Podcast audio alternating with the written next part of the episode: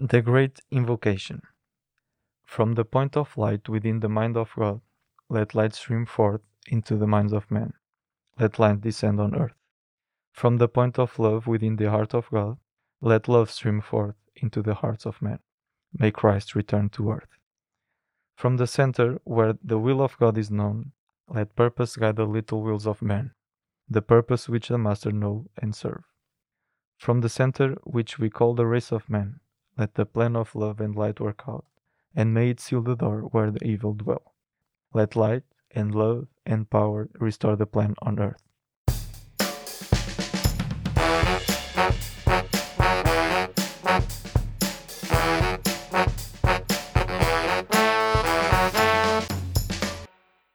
Olá, bem-vindos ao Contracapa, o podcast onde vamos falar de livros e leituras, realizado na Escola Superior de Educação e Ciências Sociais do Politécnico de Leiria.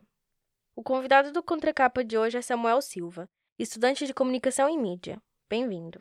Olá. Comece por perguntar: que livro nos trouxe hoje? O livro que eu trouxe hoje chama-se Journeys into the Bright World, de Marcia Moore e do seu marido, Howard Sunny. E por que escolheu esta passagem? Eu escolhi esta passagem por ser uma oração de um, digamos que, mestre tibetano. A autora é uma pessoa bastante peculiar, não só pelos seus interesses, mas mesmo pela sua vida e pelas coisas que ela gosta e que ela pratica.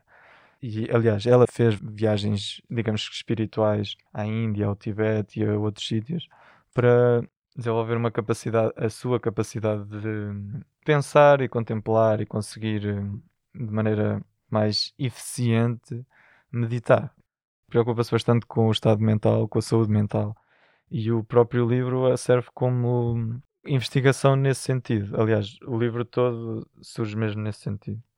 E então escolhi esta passagem não só pelo poder que esta oração consegue ter, mas porque também é uma coisa que me marcou imenso. Aliás, eu trouxe mesmo o meu bloco de notas mesmo por causa disso. Foi das primeiras coisas que eu escrevi no bloco de notas. Uma espécie de guia espiritual para o que eu ia escrever aqui. E qual o motivo desse livro ser importante para você? Por vários motivos. Uh, número um, ele uh, surge da minha curiosidade. Descobri a autora numa página da Wikipedia, já não me lembro de quê, e do nada, quando dei por mim, estava a ler o livro.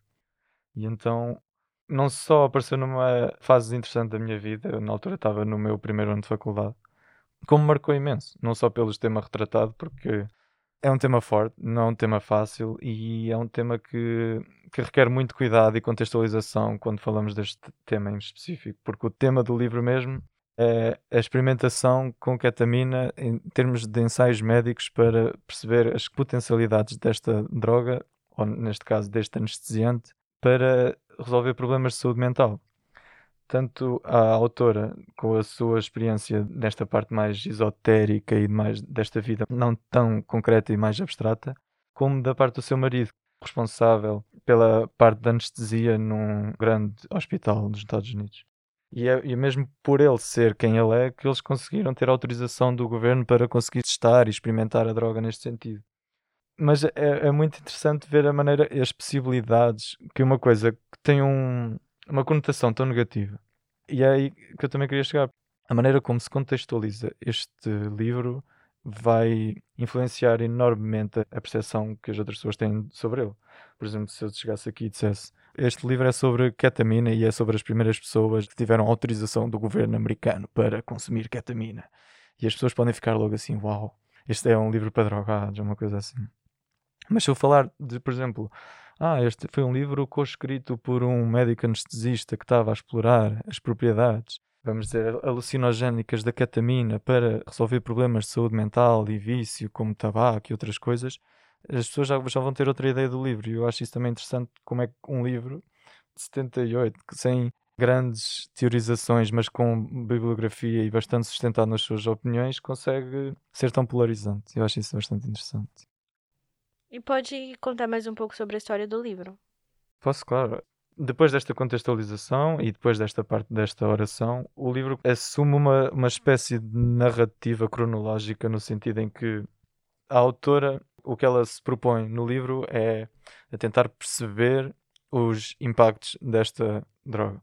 Porque, no fundo, agora nós temos a percepção da ketamina como droga, Mas o que eu achei interessante foi mesmo esta perspectiva médica, esta perspectiva de tentar perceber. E, e este livro, isto é dos anos 70. E, à medida que ela vai fazendo os relatos das suas experiências, por exemplo, ela diz a hora do dia, o sítio onde é que foi e a quantidade de ketamina. E ela, à medida que vai contando as suas experiências, nós também vamos percebendo os efeitos, não só na utilização singular, mas também numa utilização continuada. Eu gosto muito da maneira como este livro mistura a parte da ciência e a parte do marido com a parte dela, com a parte mais cósmica, digamos assim. E a quem aconselharia esta leitura? Aconselharia esta leitura a quem esteja curioso sobre ketamina, a quem não esteja curioso sobre ketamina, a quem gostava de, de saber mais. Quem gosta de saber mais, eu acho que aconselho. Porque é uma perspectiva diferente da que normalmente nós encontramos nos mídias. Eu acho isto bastante interessante. E se tivesse de imaginar um, um cenário ideal para a leitura deste livro, qual seria? O cenário onde eu li este livro, por exemplo, eu só o tive em formato digital e isso foi uma coisa que eu achei também interessante, foi porque eu ia lendo o livro no telemóvel. Foi o primeiro livro que eu li desta maneira. Eu sempre fui fã do papel e de poder mexer no papel. E aquele livro eu tinha no telemóvel, eu lia-o quando ia no comboio para a escola, eu lia-o quando andava maioritariamente nas comutas e nos tempos mortos. Era interessante porque sempre fui uma pessoa que não gosta de passar muito tempo no telemóvel ou de pegar muito no telemóvel e o livro fez-me isso. Eu acabava por, sempre que tinha um tempo livre, pegava no telemóvel e começava a ler mais um bocadinho. Portanto, acho que um cenário ideal seria um diferente do meu, seria um mais calmo, mais sereno, porque é o cenário onde as experiências são feitas. E por fim, que palavra escolheria para definir este livro? Hum, numa só palavra não é fácil, mas se eu tivesse que escolher, eu acho que diria alegre ou esperança, uma das duas, porque a leveza como o tema é tratado e a, e a ligeireza como o tema é tratado é bastante interessante. A maneira como eles retratam uma coisa que agora é vista como tão pesada é fantástica. Aliás, nós agora temos essa interpretação, porque na altura era uma droga que a conheceram anestesistas porque a utilizavam como anestesia.